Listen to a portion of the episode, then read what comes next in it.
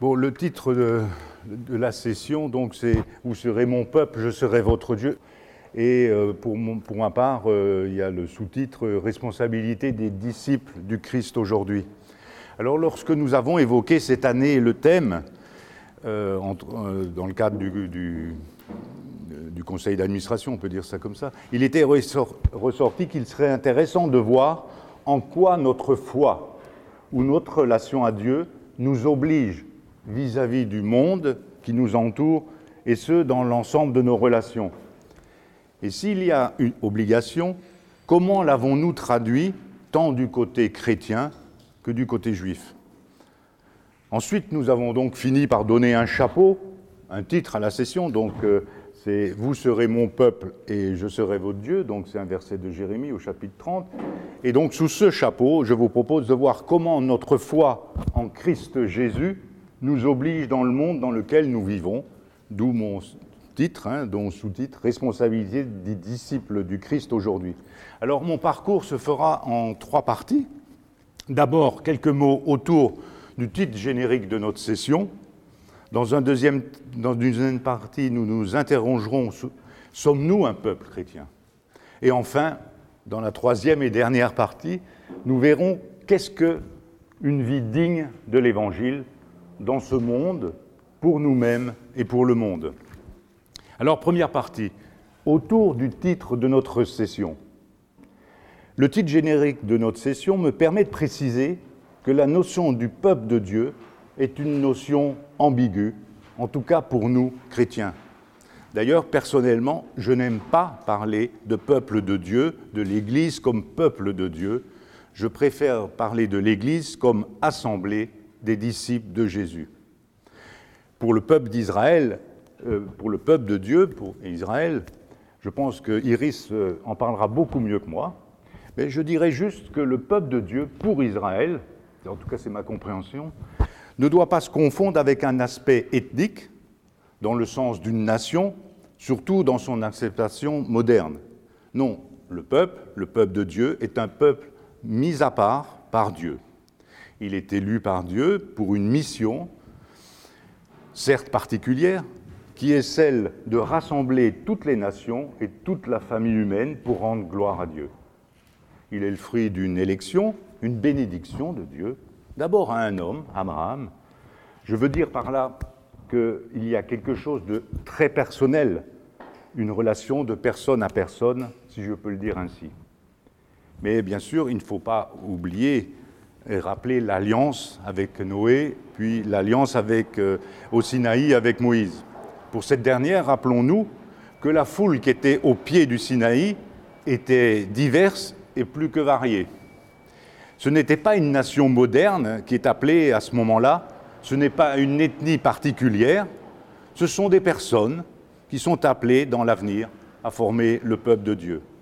Alors un peuple qui deviendra sacerdotal, et à ce propos, Dieu, dans la Bible, lorsqu'il parle de nation, il parle de nation sainte. Alors ici, il faut revenir à l'étymologie de saint ou de sainte, qui est bien une mise à part pour quelque chose. Ce n'est donc pas une nation ethnique, je le répète, c'est une nation sainte, parce que mise à part, parce qu'elle est élue pour une fonction particulière qui n'exclut absolument pas les autres, mais qui a pour vocation, justement, de rassembler la famille humaine autour d'un même Dieu. Alors je viens d'employer des mots comme peuple, Israël, nation, ethnique. Ce sont des mots que nous retrouvons bien sûr dans nos évangiles et dans tout le Nouveau Testament. Nous avons ici un premier devoir. J'avais envie de, noter au fur et à mesure des commandements, mais là c'est un premier, puis je vous invite dans le cours de mon intervention de noter, tiens, qu'est-ce qui pourrait être un... Et on essaiera d'arriver à 10. Et, puis vous... bon. et nous avons donc ici un premier devoir lorsque nous lisons nos textes il s'agit de bien être au clair sur le sens des mots que ces textes utilisent. Ils sont souvent mal compris et parfois utilisés à des fins polémiques pour ne pas dire autre chose. Alors je ne vais pas aller plus loin sur cette notion de peuple, de peuple d'Israël. Nous avons Iris là et Sandrine qui pourront bien sûr nous en parler. Je viens juste d'exprimer ma gêne sur l'emploi de ce mot et la prudence qu'il me semble nécessaire pour les autres mots que je viens de signaler Alors cette notion de peuple de Dieu, je viens de le dire, euh, pourra être vue par Sandrine et Iris. Alors, je passe à ma deuxième partie, vous voyez, je fais court. Hein. Bon, alors peuple chrétien. Après ceci, nous pourrions nous interroger, sommes-nous un peuple chrétien? Alors je viens de dire que cette notion de peuple est ambiguë. En réalité, elle est la base d'une incompréhension pour nous chrétiens et surtout source de conflit dans notre rapport justement avec le monde juif. Oui, cette notion de peuple est piégée pour nous chrétiens. Alors là, reprendre à notre compte nous conduit immanquablement à des erreurs de perspective.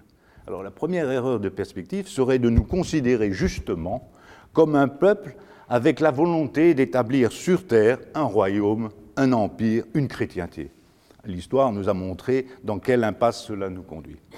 La seconde erreur, et nous l'avons commise, c'est de nous considérer comme le peuple nouveau qui remplace le peuple de Dieu Israël. Jamais dans tous les évangiles apparaît cette perspective.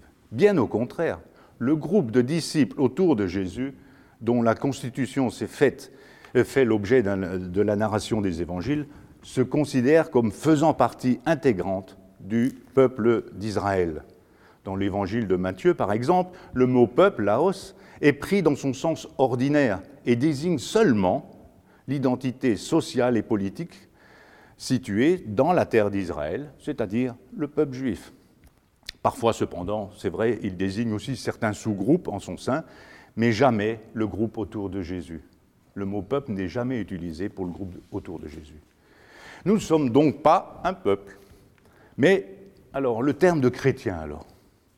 Il nous faut remarquer d'abord que ce terme de chrétien n'apparaît que trois fois dans le Nouveau Testament. Et chaque fois, il est utilisé par des personnes extérieures au groupe des disciples de Jésus. Deux fois dans les actes, plutôt de manière négative d'ailleurs. Alors, je, rappelons-nous, dans l'acte au chapitre 11, c'est à Antioche que pour la première fois, les disciples reçurent le nom de chrétiens. Alors hein, il y a un aspect négatif, euh, c'est au chapitre 26 des actes, mais je, passe. Hein. La troisième mention est intéressante, elle se trouve dans la première lettre de Pierre, où il est dit, si quelqu'un souffre comme chrétien, qu'il n'ait pas honte, mais qu'il glorifie Dieu en son, à ce nom, en ce nom. Et cette citation est importante et on y reviendra après. Dans ce rapport de parcours, donc au sein du Nouveau Testament, nous voyons bien que la notion de peuple chrétien y est absente et inappropriée pour nous désigner tous. En réalité, si on regarde de près, aucun évangile ne donne de nom au groupe de disciples rassemblés autour de Jésus. Ils n'ont pas de nom. Ainsi, peut-être serait-il plus juste de nous désigner tout simplement comme disciples de Jésus virgule, le Christ. Nous pourrions, vous pourriez me dire, mais nous sommes l'Église du Christ. Alors nous allons donc explorer rapidement ce terme d'Église, ecclésia en grec. Bizarrement, Matthieu est le seul évangéliste qui fait par trois fois prononcer par Jésus le mot d'ecclésia, terme généralement traduit par Église. Et en ceci, les traductions lui attribuent un sens théologique chrétien qu'il a d'ailleurs un peu dans les actes, dans les épîtres de Paul, l'Apocalypse et d'ailleurs toute la littérature ultérieure. Il serait plus judicieux de traduire le terme ecclésia dans, euh, l'évangile de Matthieu, euh, prononcé donc par Jésus, comme euh, donc par assemblée. Dans le monde hellénistique d'alors, rappelons-le, le mot grec ecclésia est avant tout un terme politique qui désigne toute assemblée de citoyens convoqués officiellement il est utilisé comme d'autres mots grecs, tels que par exemple synagogue, euh, synodos, pour signifier divers rassemblements d'associations. Ces dernières se, se, rassemblaient bien souvent dans des maisons privées, comme le faisaient les assemblées juives appelées alors synagogues, et comme le feront les premières communautés chrétiennes en ecclésia, terme qui les différencie bien sûr des premières. Comme quoi le mot, c'est pour différencier, tout simplement. Pour revenir à Matthieu, il nous faut rappeler que l'Ecclésia, l'Assemblée, est bâtie par Jésus et, elle lui appartient. Et vous vous rappelez où c'est cité Moi aussi, je te dis, tu es Pierre, et sur ce roc, je bâtirai mon assemblée. Il est par ailleurs toujours présent, Jésus, hein, car Dès que deux ou trois sont assemblés en mon nom, je suis là au milieu de nous, nous affirme-t-il en Matthieu 18. Alors j'ai évoqué les maisons. Et c'est bien dans des maisons que Jésus réunit ses disciples et les enseigne plus précisément qu'il ne fait à la foule ou aux foules. Il y aurait beaucoup à dire sur ces foules qui ne représentent surtout pas, dans les évangiles, le peuple d'Israël en entier. Nous voyons Marc, par exemple, à propos de Jésus, enseignant les disciples, quand il fut à l'écart, ceux que de son entourage, avec les douze, l'interrogeaient sur les paraboles. Et il leur disait, donc ça part, c'est dans la maison, à vous le mystère du royaume de Dieu a été donné. Dans un autre, ça c'est au chapitre 4, et puis au chapitre 9, par exemple, de Marc, quand il fut rentré à la maison, ses disciples lui demandèrent dans le privé, pourquoi nous autres n'avons pas, n'avons-nous pas pu l'expulser à propos d'un aimant Il leur dit, cette espèce-là ne peut sortir que par la prière et le jeûne. Alors j'ai dit plus haut qu'il serait donc plus juste de nous désigner tout simplement comme les disciples de Jésus, virgule, le Christ. J'y vois un avantage considérable, car d'emblée, ça nous conduit à l'essentiel, c'est-à-dire à notre qualité de disciple, condition qui est en réalité celle qui nous inscrit comme des itinérants, des pérégrinants à la suite de Jésus, comme des étrangers sur terre, ou comme lui, nous n'avons pas où déposer notre tête, notre tête le Fils de l'homme n'a pas, lui non plus, où reposer sa tête. Condition d'ailleurs qui nous rappelle profondément l'itinérance du peuple en formation dans le désert à la suite de Moïse. Alors nous sommes donc d'abord des disciples, des disciples du Christ, des disciples de Jésus, des disciples que Jésus a formés. Après ce temps de formation par Jésus, après sa mort et sa résurrection, qui l'ont fait Christ et Seigneur, et c'est d'ailleurs bien comme ça que les disciples le reconnaissent, et nous aussi désormais. Nous le reconnaissons comme tel sous l'impulsion de l'Esprit Saint dans toutes nos assemblées réunies en son nom pour sanctifier et glorifier Dieu le Père. J'ai parlé du terme donc de chrétien qui nous a donné et qui nous a été donné à Antioche. En, réalité, il faut, il faut plutôt retenir une autre expression plus significative, toujours dans les actes. Elle dit mieux ce que sont les disciples réellement à l'époque nous les voyons être décrits comme ceux qui suivent la voie du salut, c'est en acte 16, ou la voie du Seigneur et la voie de Dieu, c'est en acte 18. C'est très important. Alors je cite, je peux citer par exemple, en marchant après Paul et nous, elle criait et disait, ces hommes sont des esclaves ou des serviteurs du Dieu très haut qui vous annonce la voie du salut. Et puis alors, donc en acte 18, instruit dans la voie du Seigneur. Alors Aquila et Priscilla, l'ayant entendu, le prirent et lui expliquèrent plus exactement la voie du salut. Tu pourras un jour être enseigné par ton fils. Je me permets en passant de vous indiquer que la première occurrence du mot voie ou chemin en grec se trouve dans le chapitre de la Genèse, au chapitre 3, verset 24. Il chassa l'homme et plaça à l'orient du jardin d'Éden les chérubins et la lame de l'épée qui tournait çà et là pour garder le chemin de l'arbre de vie. D'où l'importance quand même de ce mot de la voix. Alors je vous laisse le soin de tirer par vous-même les conclusions appropriées en rapprochant donc euh, euh, Acte et puis donc le, le, chapitre 3 de la Genèse que je viens de lire, en n'oubliant pas que Jésus lui-même dit il me dit donc, et il nous dit donc, je suis moi le chemin et la vérité et la vie, nul ne vient au Père que par moi. Nous sommes donc des disciples qui annoncent et qui suivent la voie du salut. Mais de quoi parle-t-on lorsque nous parlons de salut Moi, je me suis toujours interrogé, c'est un mot qui me perturbe comme monsieur. N'est-il pas déjà totalement accompli? Pourquoi y a-t-il une voie à suivre? Et quelle est-elle? Alors donc des questions largement légitimes auxquelles nous essayons chacun de nous de répondre. Et d'abord, alors, totalement accompli. C'est ce que laisse entendre toute nos traductions rapportant la dernière parole de Jésus sur la croix avant d'expirer dans l'évangile de Jean. Il est souvent écrit, et c'est Jésus qui, parle, tout est accompli, c'est la, Bible de Second, où tout est achevé, comme dit la tome, en réalité, En grec, nous n'avons que le verbe, et ce verbe est au parfait. Et donc il faudrait lire plutôt c'est accompli ou c'est parfaitement accompli. Ainsi, Jésus semble exprimer que la dimension essentielle du salut est accomplie une fois pour toutes à ce moment-là et rien de plus. Mais je dis bien une dimension. Nous ne pouvons pas non plus dire que le salut est achevé depuis la résurrection et l'ascension, comme il y a l'icône, la fresque là à côté. Si nous faisons cela, nous oublions que le mystère pascal du Seigneur Jésus comporte aussi son avènement dans la gloire. Et nous l'affirmons pourtant à chaque liturgie, lors de l'élévation des saints dons, le prêtre dit en effet, faisons donc mémoire de ce commandement pour notre salut, de tout ce qui a été fait pour nous, la croix, le tombeau, la résurrection au troisième jour, l'ascension au ciel, le siège à la droite, le second et glorieux nouvel avènement, ce qui est à toi et qui vient de toi, nous te l'offrons en tout et pour tout. Vous vous rappelez, vous, vous les entendez, ces paroles. Cette prière est essentielle à plus d'un titre. D'abord, elle fait de nous des êtres obéissants à l'injonction de Jésus lors de la Sainte Serre, lorsqu'il a dit Faites ceci en mémoire de moi. Nous le faisons donc au moins chaque dimanche. Ensuite, elle fait de nous des êtres de mémoire, reconnaissant donc tout ce qui a été fait pour notre salut par Jésus.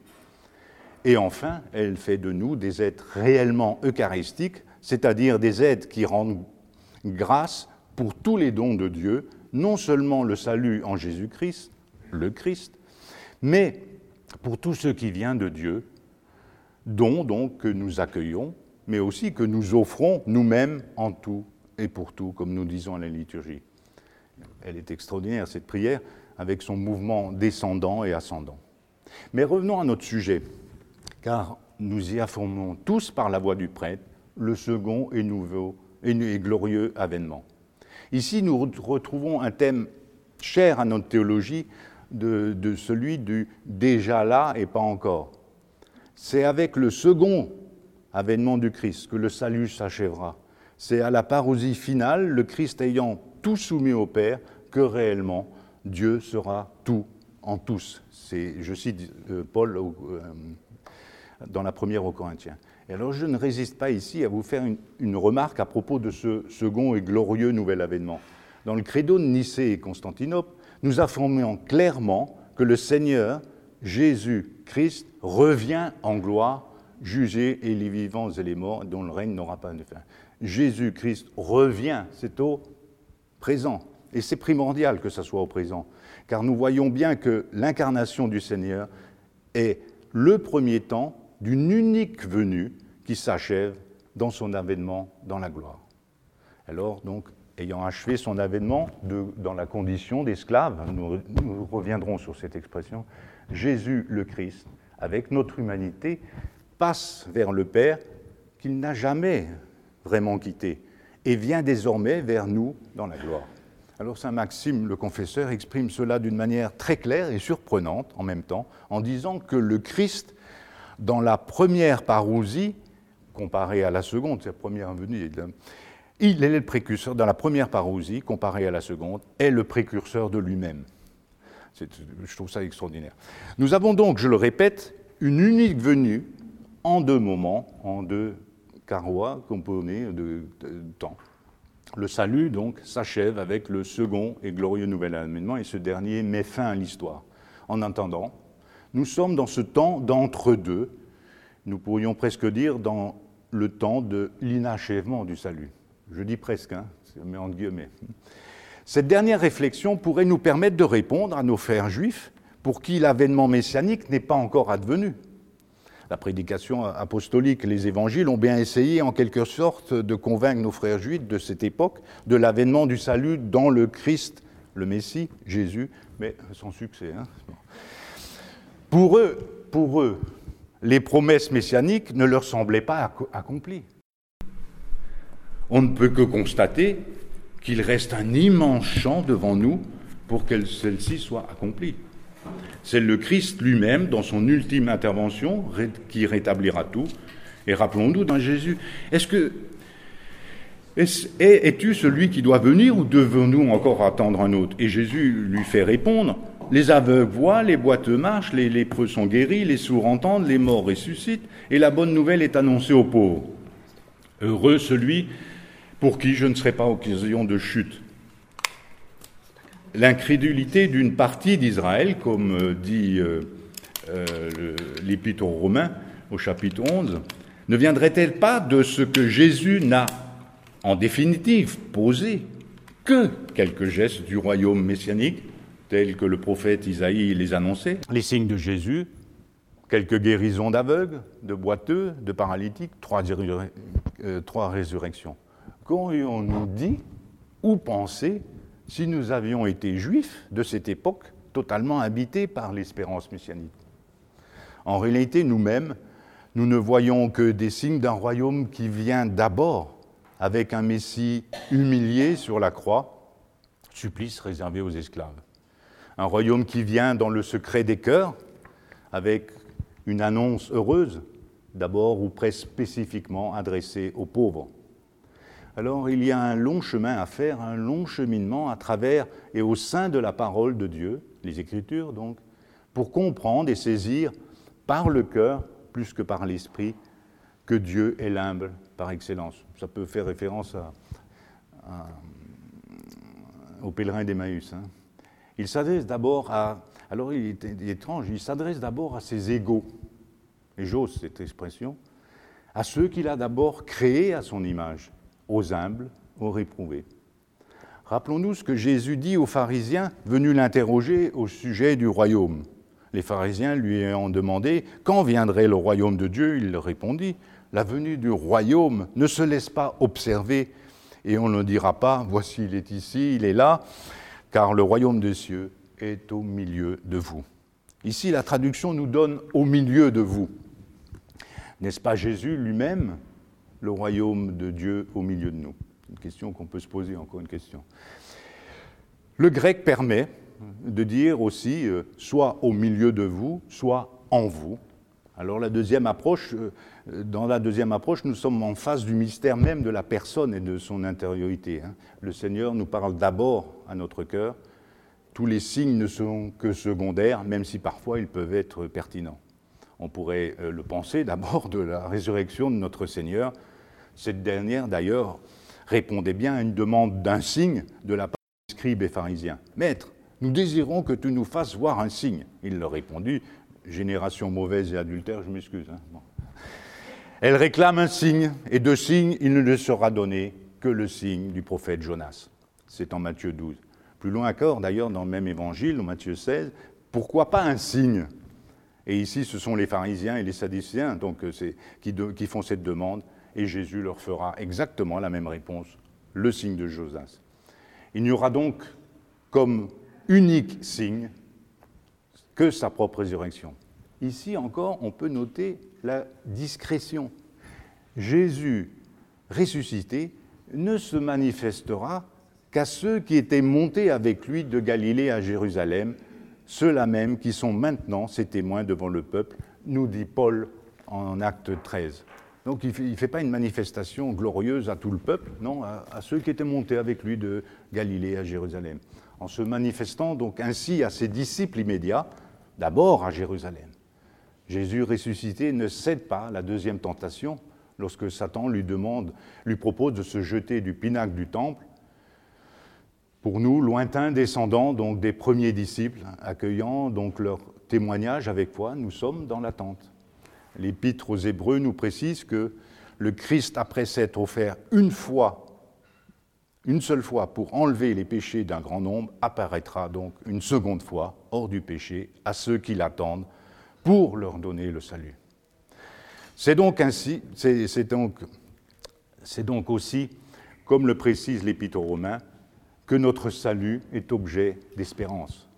Alors si notre salut et la résurrection de notre corps est à venir. Ce salut concerne toute l'humanité et bien sûr le monde, le cosmos tout entier, entraîné lui aussi dans notre chute. Ne l'oublions jamais. Le second et glorieux nouvel avènement réalisera tout cela, ce rétablissement total voulu par Dieu.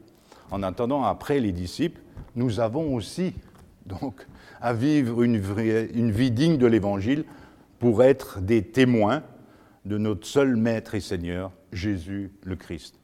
Pour conclure donc cette courte partie, je vais, au risque de me répéter, euh, vous dire ceci. Nous ne devons donc jamais oublier que nous sommes dans un entre-temps, ce temps qui va du premier avènement du Christ et au second et glorieux nouvel avènement. Dans cet entre-temps, nous vivons et agissons. C'est cet entre-temps, bien sûr, qui est aussi le temps, de l'Esprit Saint, ce temps où l'Esprit agit en nous et par nous. Rien ne peut se faire sans la grâce et l'action de l'Esprit Saint. C'est pourquoi, après bien d'autres pères, Saint Séraphin de Sarov s'est exprimé ainsi le but de la vie chrétienne est l'acquisition de l'Esprit Saint. Alors, plus proche de nous, Saint Silouane de Latos écrit Seigneur miséricordieux, écoute ma prière, fais que tous les peuples de la terre te connaissent par le Saint-Esprit. Ce second et glorieux nouvel avènement est une notion clé pour nous qui sommes dans le monde aujourd'hui. Hein. Le royaume promis est déjà là lorsque nous nous réunissons en assemblée de disciples pour célébrer et rendre grâce à Dieu pour tous ses bienfaits. Le royaume est déjà là lorsque, dans un geste parfois très humble, nous nous penchons sur nos frères et sœurs souffrant de divers maux et infirmités ou maladies. Le royaume est déjà là, car dans le premier cas, nous manifestons notre amour pour Dieu, et dans le second cas, nous manifestons notre amour pour nos prochains, proches ou lointains. Si le royaume se manifeste déjà par nous euh, par nous, les disciples du Christ. Comme Jésus disait déjà, le royaume de Dieu est au milieu de vous. Et bien sûr, c'est lui le règne qui s'approche de nous. Sa pleine réalisation est justement à venir lors du second et glorieux nouvel avènement que nous célébrons à la. À ce moment-là, telle est notre foi, tout sera tout en tout, et toutes les nations seront rassemblées sous une seule tête, le Christ, c'est-à-dire le Messie. Alors Jésus nous invite justement à accepter le service qui nous est proposé comme signe visible de notre renonciation à notre propre volonté. Heureux ceux qui ont une âme de pauvre, car le royaume des cieux est à eux. Les autres traductions, c'est pauvre. Hein. Il s'agit bien de pauvres, de pauvres euh, en grec, hein, donc en esprit, euh, la, Bible de Jérusalem parle d'une âme de pauvre. Ce qu'elle veut nous indiquer et qui justifie d'être bienheureux de Jésus, c'est que notre âme de pauvre, c'est notre principe vital, soit animé justement par le dépouillement, l'abaissement et en définitive par l'humilité. Heureux êtes-vous si l'humilité est le moteur de votre vie, votre principe vital, car déjà vous êtes au sein du royaume, semble nous dire Jésus dans cette béatitude. Encore une fois, ce moteur, euh, c'est le même moteur que nous indique Paul.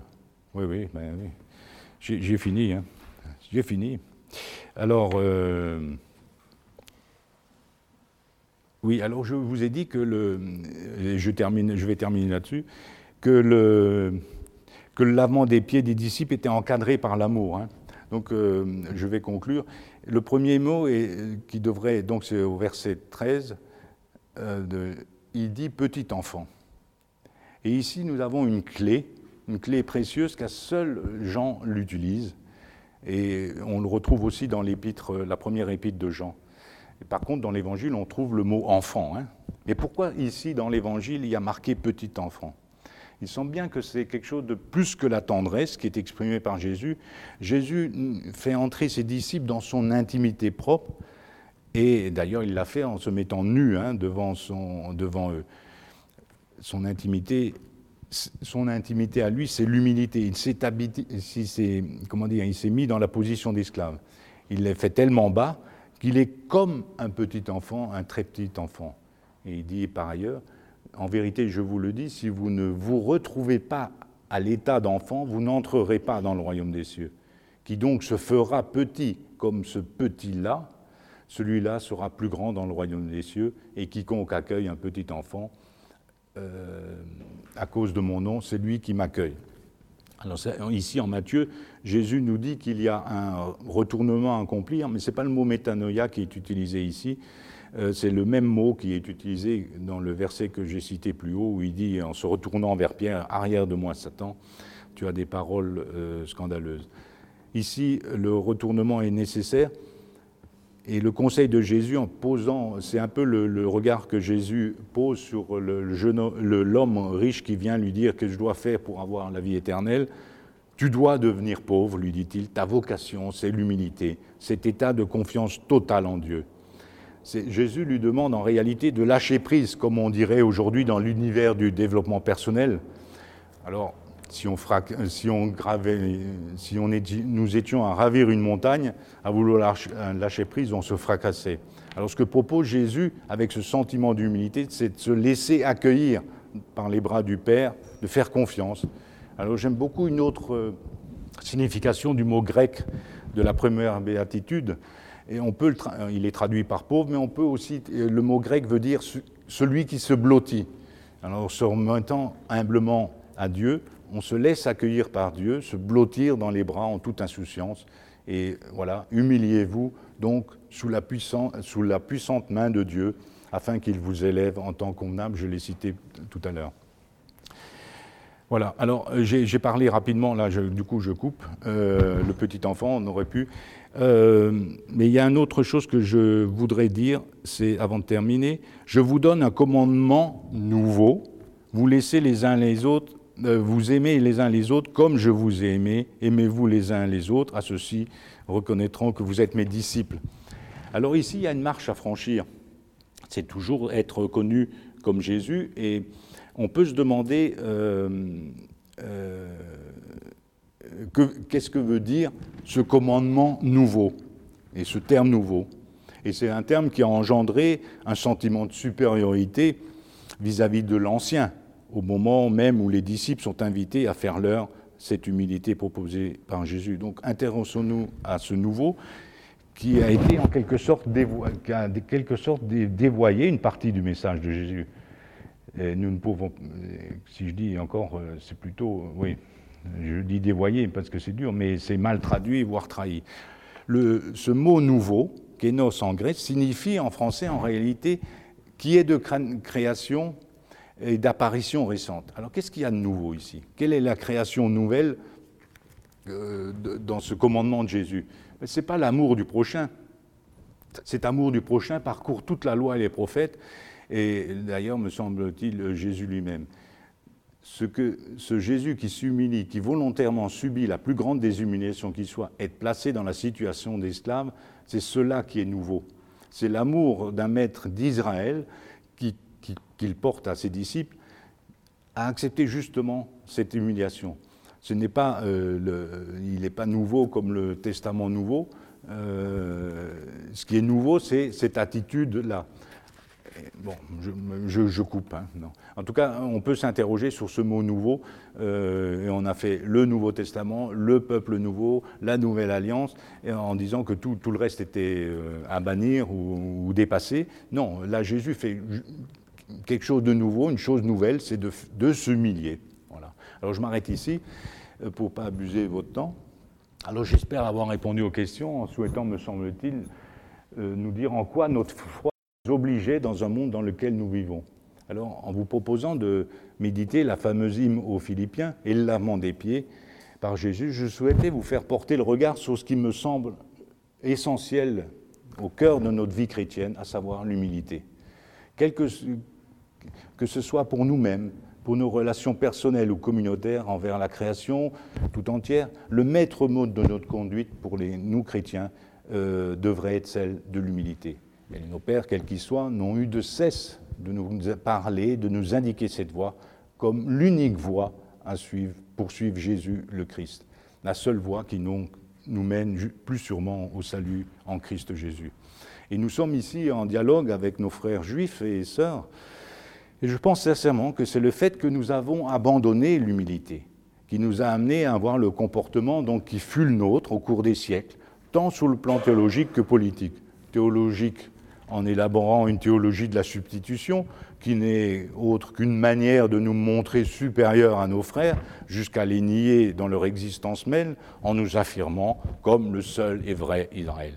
Politiquement, en oubliant l'amour, la compassion, que notre Maître et Seigneur nous indiquait par cette voie de l'humilité. Alors, crime, persécution ont suivi, et nous n'avons plus qu'à demander pardon et adopter donc un comportement digne de l'Évangile. Je termine euh, ces paroles parce que on est dans un milieu orthodoxe, on va citer quelques pères. Donc je pense à Dorothée de Gaza qui dit Elle est vraiment grande, l'humilité. Tous les saints ont marché dans cette voie de l'humilité et en ont abrégé le parcours par la peine, selon la parole. Vois mon humilité et ma peine et enlève tous mes péchés. Humilions-nous humilions donc un peu, nous aussi, et nous serons sauvés. Et puis euh, la, dernière, citation, c'est de mon saint patron, saint Sidoine de Latos. C'est un grand bréen que d'apprendre l'humilité du Christ. Elle rend la vie facile et heureuse. Tout devient doux pour le cœur. Ce n'est qu'aux humbles que le Seigneur se révèle par le Saint-Esprit, mais si nous ne nous humilions pas, nous ne le verrons pas. Celui qui a connu Dieu par le Saint-Esprit a appris de lui l'humilité. Il ressemble à son Maître, le Christ, Fils de Dieu. Il est devenu semblable à lui.